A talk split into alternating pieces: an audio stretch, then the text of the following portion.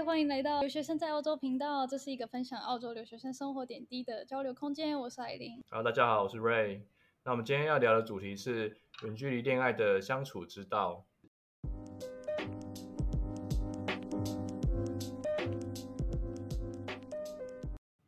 到底距离会不会阻碍两人之间的浪漫呢？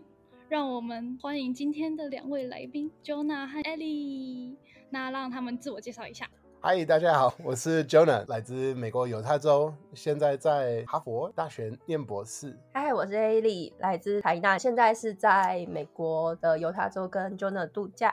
跟 Jonah 认识了好几年，大概五六年吧。当我还在大学读书的时候，他就是有一个暑期的实习机会，然后来到国际事务处实习。然后我们那时候就认识。然后后来他实习结束之后回到美国，过一阵子之后又回到台湾台大读硕士。然后 Ellie 是艾琳的好姐妹。他们两个会认识，是因为我跟艾琳在前年结婚的，然后他们俩来参加我们的订婚婚宴。那时候就有故意想说把他们安排在一起，然后让认识一下。然后我们就是想说当个月老跟媒婆。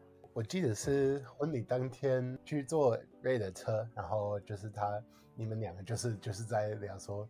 哎，那个该该坐哪里？哎，那个 Jonah 可以坐在 Ellie 旁边呢。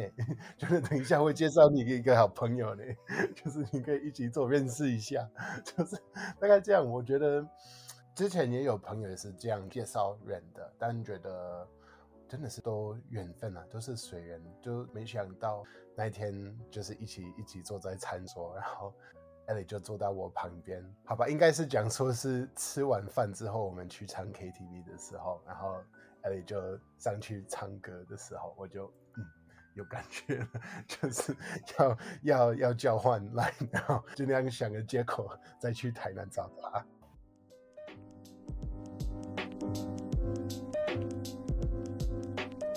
该说一下，其实那后面就是到真的在一起之前，其实是蛮坎坷的路。多坎坷？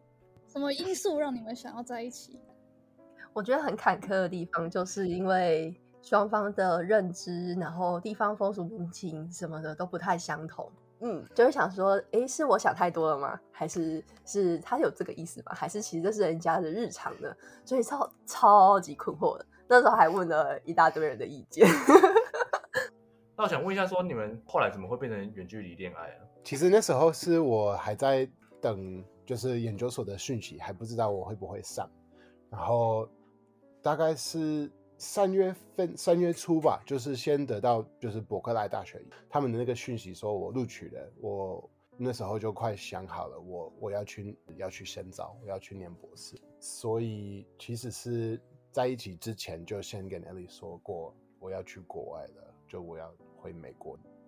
所以在那情况下，其实是 Ellie 某一天我们刚我来说。之前就有听艾琳说你好像会去美国念书这件事情，哦，可是你好像没有跟我说哎，哦，被抓包，或者就是反正也趁这个机会好好的问清楚，你为什么你突然间嗯要要远距离了呢？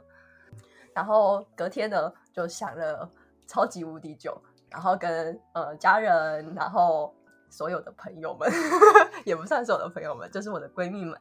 呃，四位呢都有聊过，聊一聊之后呢，决定打电话给 Jona 问清楚，说，哎，你的未来规划到底有没有我这个人存在呢？然后聊一聊，说，哎，那你如果你回去念书了，我们应该怎么做？你应该有哪一些准备？或者是我我所知道远距离恋爱最常分手的原因是什么？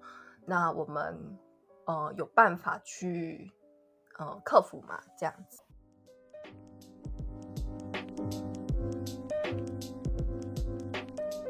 可是艾莉当时应该没有料到会这么快吧？他当然会想说，哦，Jonah 可能有一天会回美国，但是没想到说我们在一起没多久就他要回去了。所以我想问艾莉的是，你是交往之前就知道他回去，还是你是已已经开开始交往的，然后才发现你们马上就要面对这个情况？然后你们当时是怎么去讨论彼此间这个未来的蓝图这样？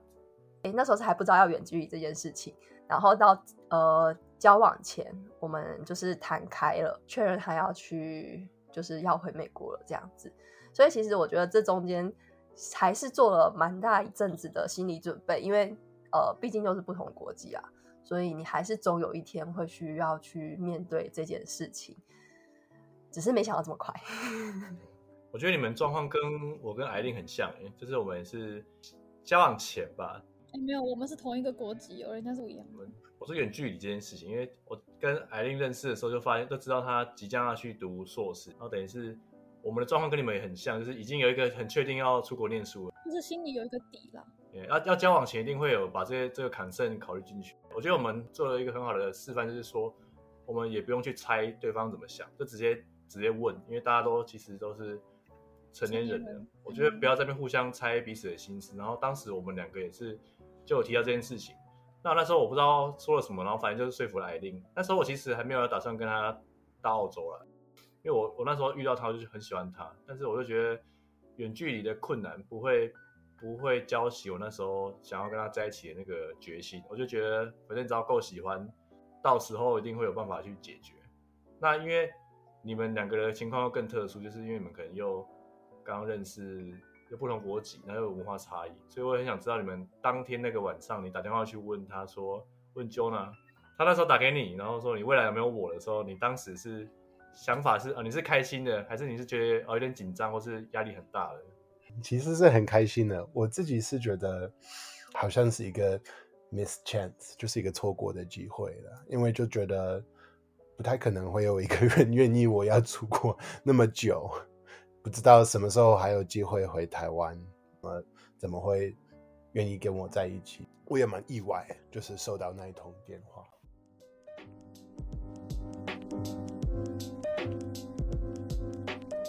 那我想问一下说，说那你们是什么时候开始远距离的？二零二二年的六月份，我就先回美国了。开始远距离以前，你们大概交往多久啊？四个月，所以现在我们远距离超过了一起在台湾的时间了。哇，哎，真的很久哎。远距离其实听到蛮多都是以失败告终，嗯，而且加上你们时差这么多，差了十几个小时，那你们是怎么样去维系这个热恋的感觉？是约好说每一天什么时候视讯讲电话，还是彼此报备，还是会怎么样去做一个日常的维持？就你们有规划什么时候谁先飞来台湾，或者是谁飞去美国？其实我们一开始就是在远距离的时候，呃，六月份送他回国之后，那时候就知道说我们春节的时候一定会见上一次面，就是我们台湾放农农历的时候，这样才有假日可以使用，就可以到美国来找 Jonah 这样子。那 Jonah 可能就在他比较长一点暑假的时候，他到台湾来找我。那就是最最糟的状况，就是半年见一次面。嗯、那每天的状况呢？其实 Jonah 给我的感觉一直是很像我的老板。老板吗？我的天哪！每次都想说，很像要报备我的行程，或是我们的就是会议要视讯会议。黄同学，请开始报 备，你今天干了什么？对，几点喂兔子？几点带他出门散步？对，因为真的假的？Jonah 会做这种事？Jonah 是这种人哦，我都不知道。我以为这是女生会干的事。他太像了。然后，因为我们一开始也不知道怎么抓这个时间，所以我们就想说，把大家的就是今天的所有的 schedule 全部放到一个行事历上面。嗯。然后呢，就真的变得超级像会议的，就是我们等于有这个半个小时可以讲视讯电话，哦，然后你就会在学生跟学生之间去偷一点时间，在他的家教学生中，就是可能有一个比较认识的，我们就可以稍微玩个几分钟上线 之类的，然后就哦，在那个时间就可以多讲一点点话。哦，所以你们是把彼此的 schedule 排出来，然后看哪边刚好重叠有空档。欸、这很聪明哎，我没有想过这种事，因为有些男生你知道，有些男生会很不喜欢所有行程都被人家知道哦，这可能是造成失败的其中一个原因，因为女生没有安全感嘛，对不对？对。然后男生又不愿意说他在哪里之类的，我不知道。所以这个方法是谁提出来的？应该是刚在一起，刚就是讲完那通电话的时候，Ellie 就发给我 calendar，然后就帮我填进去。哦，这的确是他会想出来的，他也是蛮实用的。其实我我我也喜欢，就是 Ellie，他是蛮很会规划东西，然后会很系统性的去去办事情的，就是很不会不会有太多缺漏的，就是因为我们一一直会知道谁在谁在哪里，今天要做什么事情，或者是什么时候上班，什么时候可以打电话，然后就会确保我们其实是每天至少一次，但通常都是讲两次电话的。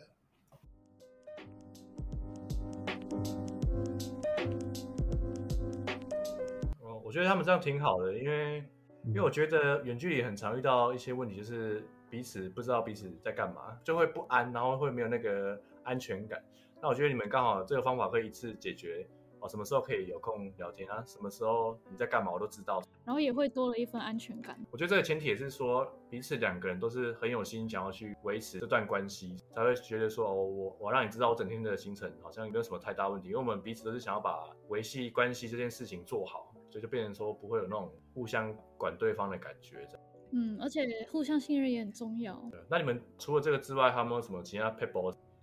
我觉得也是有一些特定的时候，就是特定的时候会报道一下吧，就是就是像早安跟晚安都一定会说，就是每天就是一起床就会就会发一个讯息，就跟 Ellie 说早安，我起床了，然后这样可能如果他有空可以打给我一下，或者是对睡觉之前也会都会说晚安，然后可能。可能在中午休息，尤其是 Ellie 她在办公室中午休息的时候，可能会只拍一张发给我，然后就就是让我看一下今天今天的 Ellie，然后互相分享生活的照片，跟自己就会蛮有安心感的。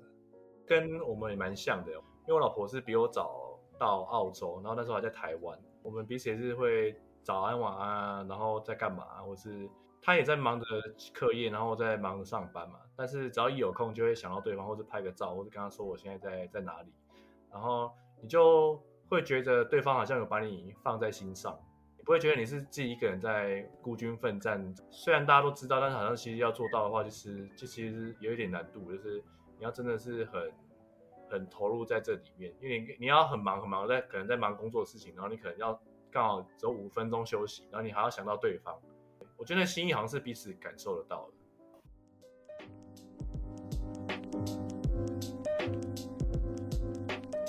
我想问呢、啊，就是如果你们你们有没有遇到三观或者是理念不合的时候，或者是你们未来规划有不同的时候，那你们要怎么去解决这件事情？这一段真的是我觉得我们的一大难关，真的是吵到差一点出不了国。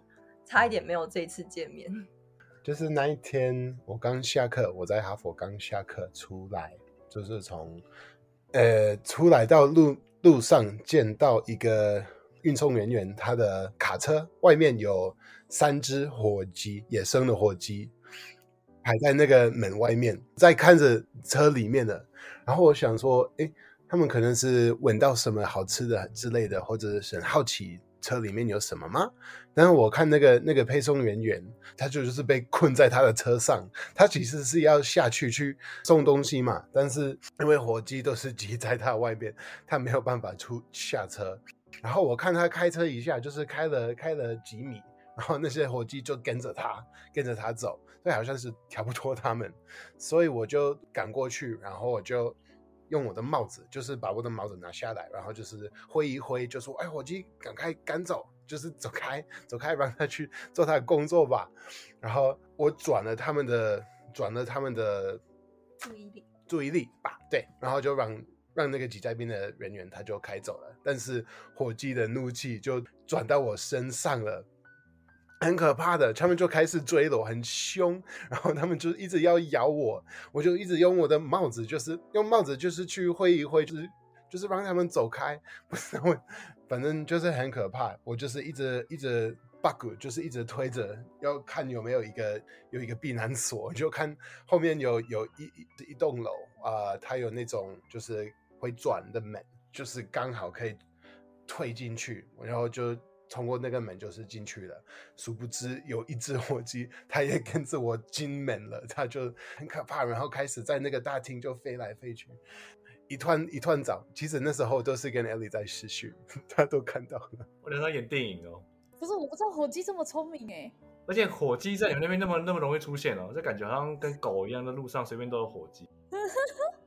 它就像那个抖音影片里面，然后说：“哎、欸，这只小狗好可爱哦。”然后这只小狗就开始追你的那一种。你就是看它影片，呃，他说有拍，但是其实我看到的是一团混乱。我就是看地上、嗯、看到，然后听到一堆很很急促的声音、嗯，但是我没有看到实际像电影那样子的画面。所以你们因为火鸡吵架吗？对，因为就在事后，我就嗯，我跟他说。你下次不要做这种危险的事情。是担心他怕他真的被攻击或者这样受伤这样子。他后来才了解。嗯，从我自己角度，我是觉得他很可怜，他没有办法去正常做，就是他的工作。而且其实也那时候也不知道火鸡是怎么了，只是以为他们动作有点怪异。但其实我我也没有看过火鸡会攻击人的，我只是觉得。他们有点奇怪，就是想要把他们就是赶走就好，没想到会变成那样子。但到最后还是觉得我有帮到帮到别人的忙，所以是觉得是好事。但那时候就就是跟 Ellie 讲话，好像没有受到那种认同。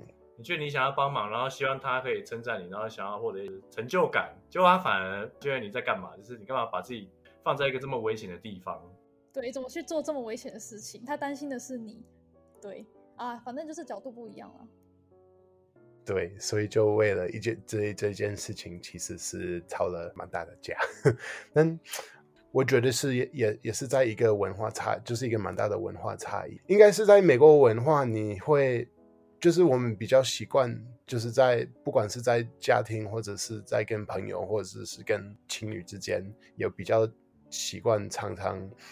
称赞或鼓励吗？就是会比较多夸奖，但可能在台湾文化里面比较多是会是用担心，或者是你吃饭了吗？你睡睡够不够？在台湾大家都会觉得要比较谦虚，但我觉得我在澳洲就反而发现他们好像比较习惯是说，你如果做得好，我就直接当面称赞你，让你知道说你这样做得很棒。但是在华人的世界，好像会觉得你如果接受这些称赞，好像变成说你好像是有点自大的感觉。确实是一个蛮大的文化差异，所以我们也其实是还在学习，就是对方的爱情的表现，其实是用不同的方式去对对方的关怀跟跟关爱。对，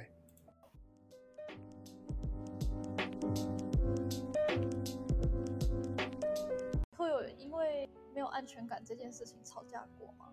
其实还好诶，因为。每天一天至少打两次的视讯电话，而且是算长时间不太会挂断的电话，所以其实我们都蛮了解彼此生活中会出现的成员。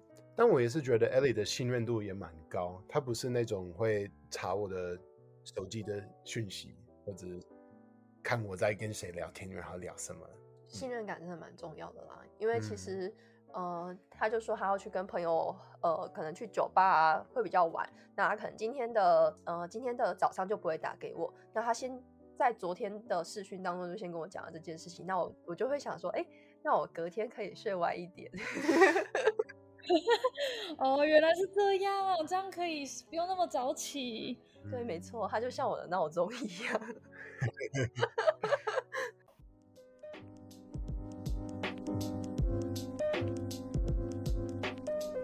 最后为什么艾莉你会决定说啊，好，我去美国找你？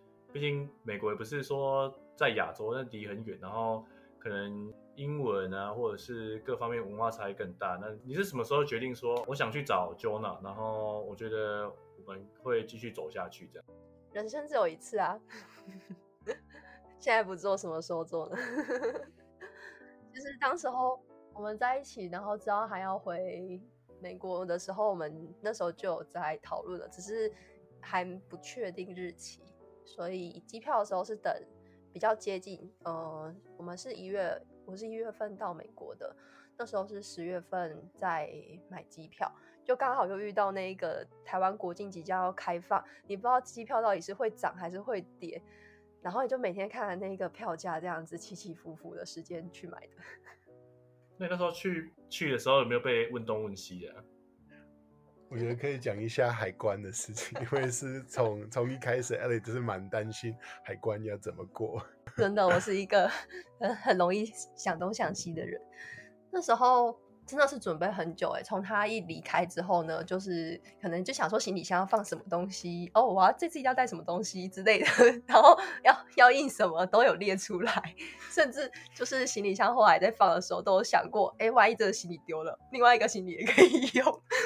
应该说，因为 Jonah 有去过台湾，所以在机票上面他或者是转机上面，他都做了很大的帮助。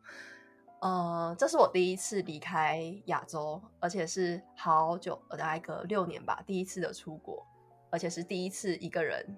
然后那时候第一次在第一段转机呢，是在日本。呃，其实我对于日文是真的听不太懂的状态，所以我一出了安检之后呢，我就立刻打视讯电话给 Jonah，问他说：“诶，我现在该走去哪里？我找不到我的登机门。”然后 Jonah 就说：“诶，你去哪里站一下，然后拍那一个什么给我看，然后就在帮我研究说本在哪里。”还有帮你翻译是不是？算是，因为就算是英文，有时候也看不太懂他在写什么。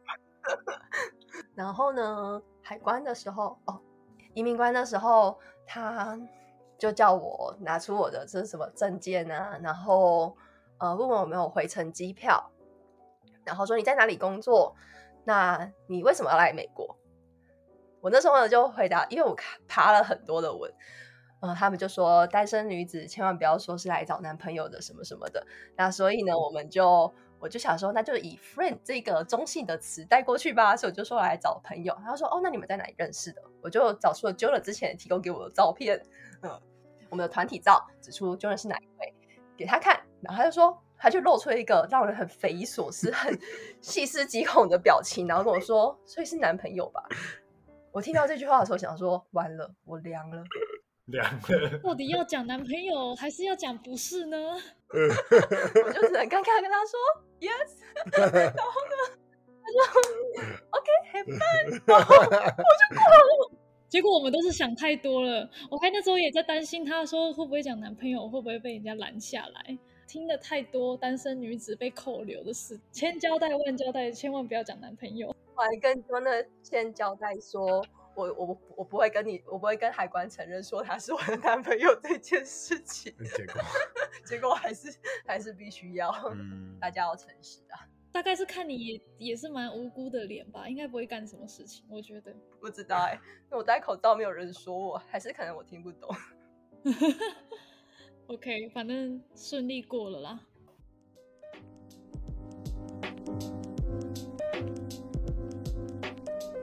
那你们？这趟结束之后，可能下一次见面会是什么时候啊？呃，像我六月份要再过去台湾了，还是还是希望可以保持至少一年见到两次面吧。反正目前为止就是六月份是是安排安排要去要去台湾了。所以你们大概也是下一次见完之后再再想一下，再下下次是什么时候见面？应该就是下一个农历年了吧？嗯，毕竟机票也是不便宜啦。如果是更更长期，因为像我们那时候艾琳在这边念书的时候，我们就要想到，也是要想到可能中长期怎么办？就一定是必要一个人去到另外一边嘛？那就是你没有讨论到这么远的未来了吗？嗯，因为上一次就是觉得还是有一些沟通上的需要多。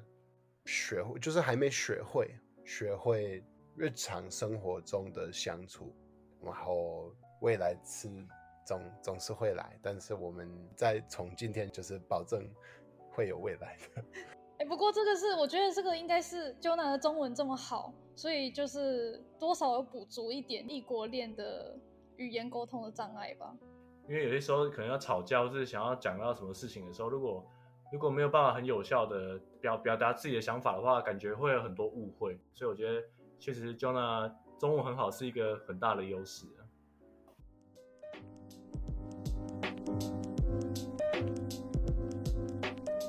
好，那想问一下说，说你们觉得什么样的人格特质会比较适合远距离恋爱啊？我们两个刚好是一个极端呢，一个是随和。然后觉得日子顺其自然的过下去啊，呃，也不需要计划太多。那另外一个是一个非常喜欢计划，甚至一开始就直接问人家说：“哎，你的未来有没有计划？”有我的这一个人，所以其实我觉得人格特质应该没有影响，但就是两个人的沟通上吧，就是你们有没有想要为这段感情继续走下去？因为你既然愿意花了这一个时间成本下去经营这一个感情，你不应该不希望它是打水漂吧？所以你们觉得那个个性什么那些，反而是其实倒是说彼此愿不愿意呃沟通，然后想出一个解决的方法，怎么样去维持感情，才是一个才是那个关键。这样就是可能必须要有一方要妥协一点，然后另外一方要退让一点，这样子。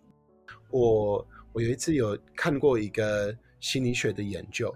然后它里面是说他，他有去去看情侣或者是夫妻他们的离婚的最大的原因，其实是因为看不起对方的。所以我我其实是蛮蛮蛮认同，就是这个研究的成果。我我也是觉得在恋爱中最重要的就是重视对方，就算我们也是会遇到一些可能那些。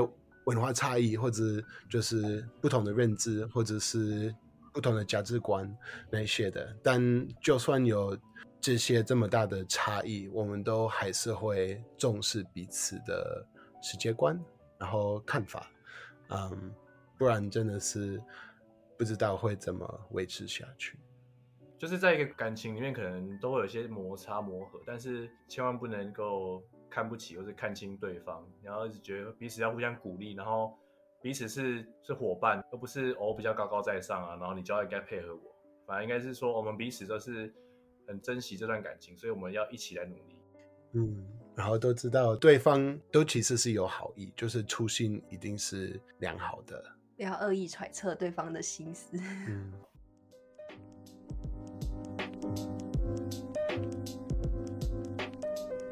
Ellie 跟 Jonah 他们现在远距离嘛，所以大部分时候都是只能透过荧幕看见对方。那你们是如何就是不用肢体接触来表达爱？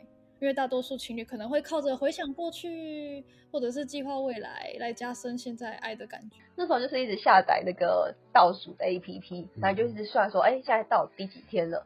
然后，哎，今天是我们呃在一起的时间，然后跟即将要见面的时间刚好一半的时候，就哇。所以还有这一段时间要过的，就殊不知最难熬的是最后的这一个月，有够难熬的。反而快见面的时候，反而是最难熬的吗？真的，嗯，到机场就是那个自动门打开，见到他的那个当下，哇，就是好久不见啊，陌生人。嗯、然后一见到他，就是完全一种放下所有重担那种感觉，就是只想要就是好好的耍废。啊，你有哭吗？有啊。怎么不哭？天哪！哇塞！那我老婆那天看到我完全没有哭，因为我走错登机，我走错门了，就觉得说啊，你怎么来了？我当时一出来，然后看到他，想说这个人在干嘛？他看到我没有任何那种哦感动啊，什么哭没有？他看到我就直接觉得哦，你来了哦。你知道那时候内心有多么受伤？因为我隔得不够久，三个月而已，他们隔了半年多，超过半年吧。人家其他其他情侣远距离三个月也是会看到了之后也会很感动，就你，因为我们结婚了，这就是差别，好不好？这就是差别。你是说人家还在这个恋情，我们是结婚就是夫妻，夫妻就是另外一回事。远距离恋情不包含夫妻。对啊，你看，如果你想象，呃，Ellie 跟 Jonah 如果结婚，他们结婚然后隔了。这么久，他们一定会觉得哦，好爽哦！我有更多自己的时间了，我不用每天看着这个人这样子之类的。你要想象，他们现在还在热恋中，他们就只是 face to face 相处了四个月而已，然后中间隔了超过半年的远距离，所以当然一见面就会很开心。但我们是相反，我们是在一起，我们 face to face 一年多了。他意思说，你们还没面临到那什么柴米油盐酱醋茶，没错。等到你们面临的时候，你们就不会这些没有这些感动了。没错。那你们就要换另外一个主题，叫远距离夫妻喽。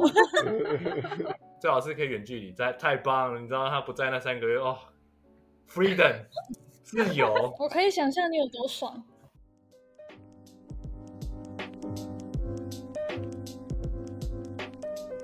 我想要听你们两个人的。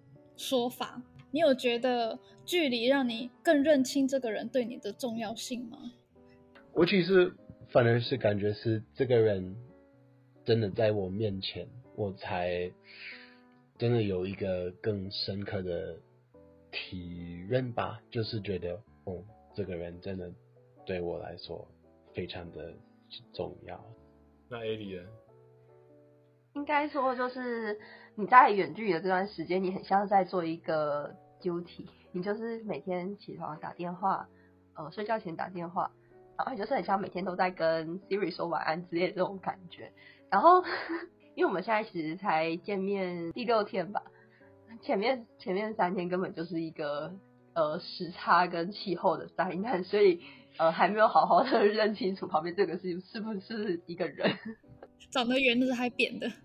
那后来就是觉得很多事情会在你日常的每一个相处上面，因为你在生活中遇到一些困难，那如果这个人可以及时的伸出援手，嗯、呃，可以察觉到你的不舒服，然后提供给你你所需要的这一种，这是在日常之中去累积而成的一种亲密感吧。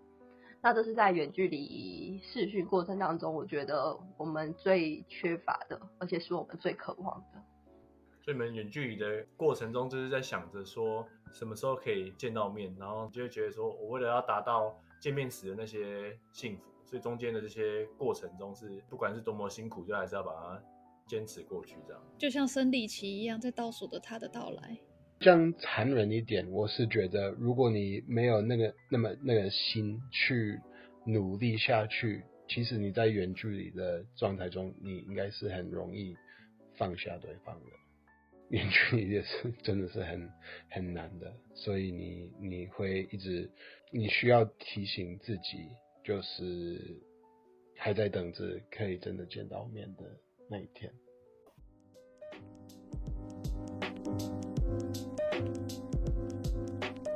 最后结尾，如果有人刚好遇到同样的问题、同样的困扰，就是他可能另一半或是他即将要出国出国读书，然后刚好有面前有一个很喜欢很喜欢的人。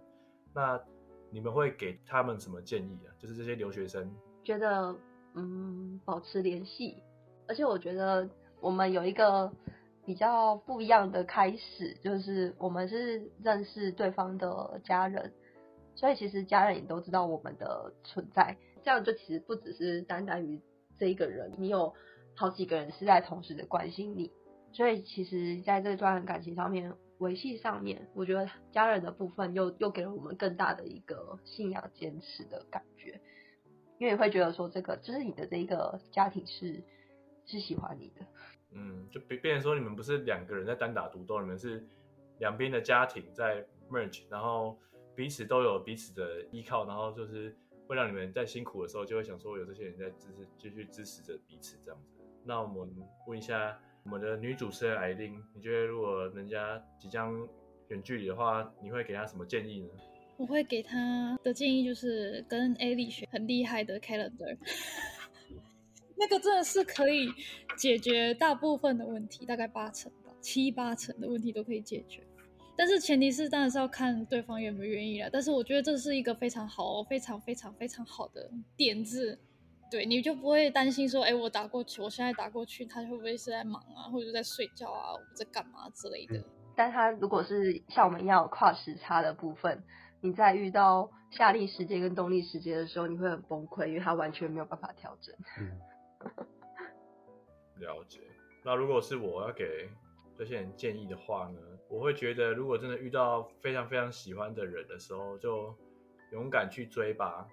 就算人家很多人跟你说会失败，很多人跟你说哦会很多困难，那没办法，有时候感情就是你真的碰到了，你躲也躲不掉啦，不要欺骗自己了。最近有没有看那个 First Love？那个就是在告诉你们，遇到就是努力去追求吧，然后就是一定会有很多困难的，就算没有远距离也是会一堆困难嘛。啊，你远距离也是会一堆困难，啊，反正都一样意思，不如就没什么好好失去的，顶多就是远距离不成嘛，那就是下一个而已啊。哦，下一个而已啊！下面一位这样子，没什么大不了的嘛。反正留学生大部分人都还很年轻，就偶尔去跌跌撞撞的，然后经历这个过程也是一个养分啊，我觉得。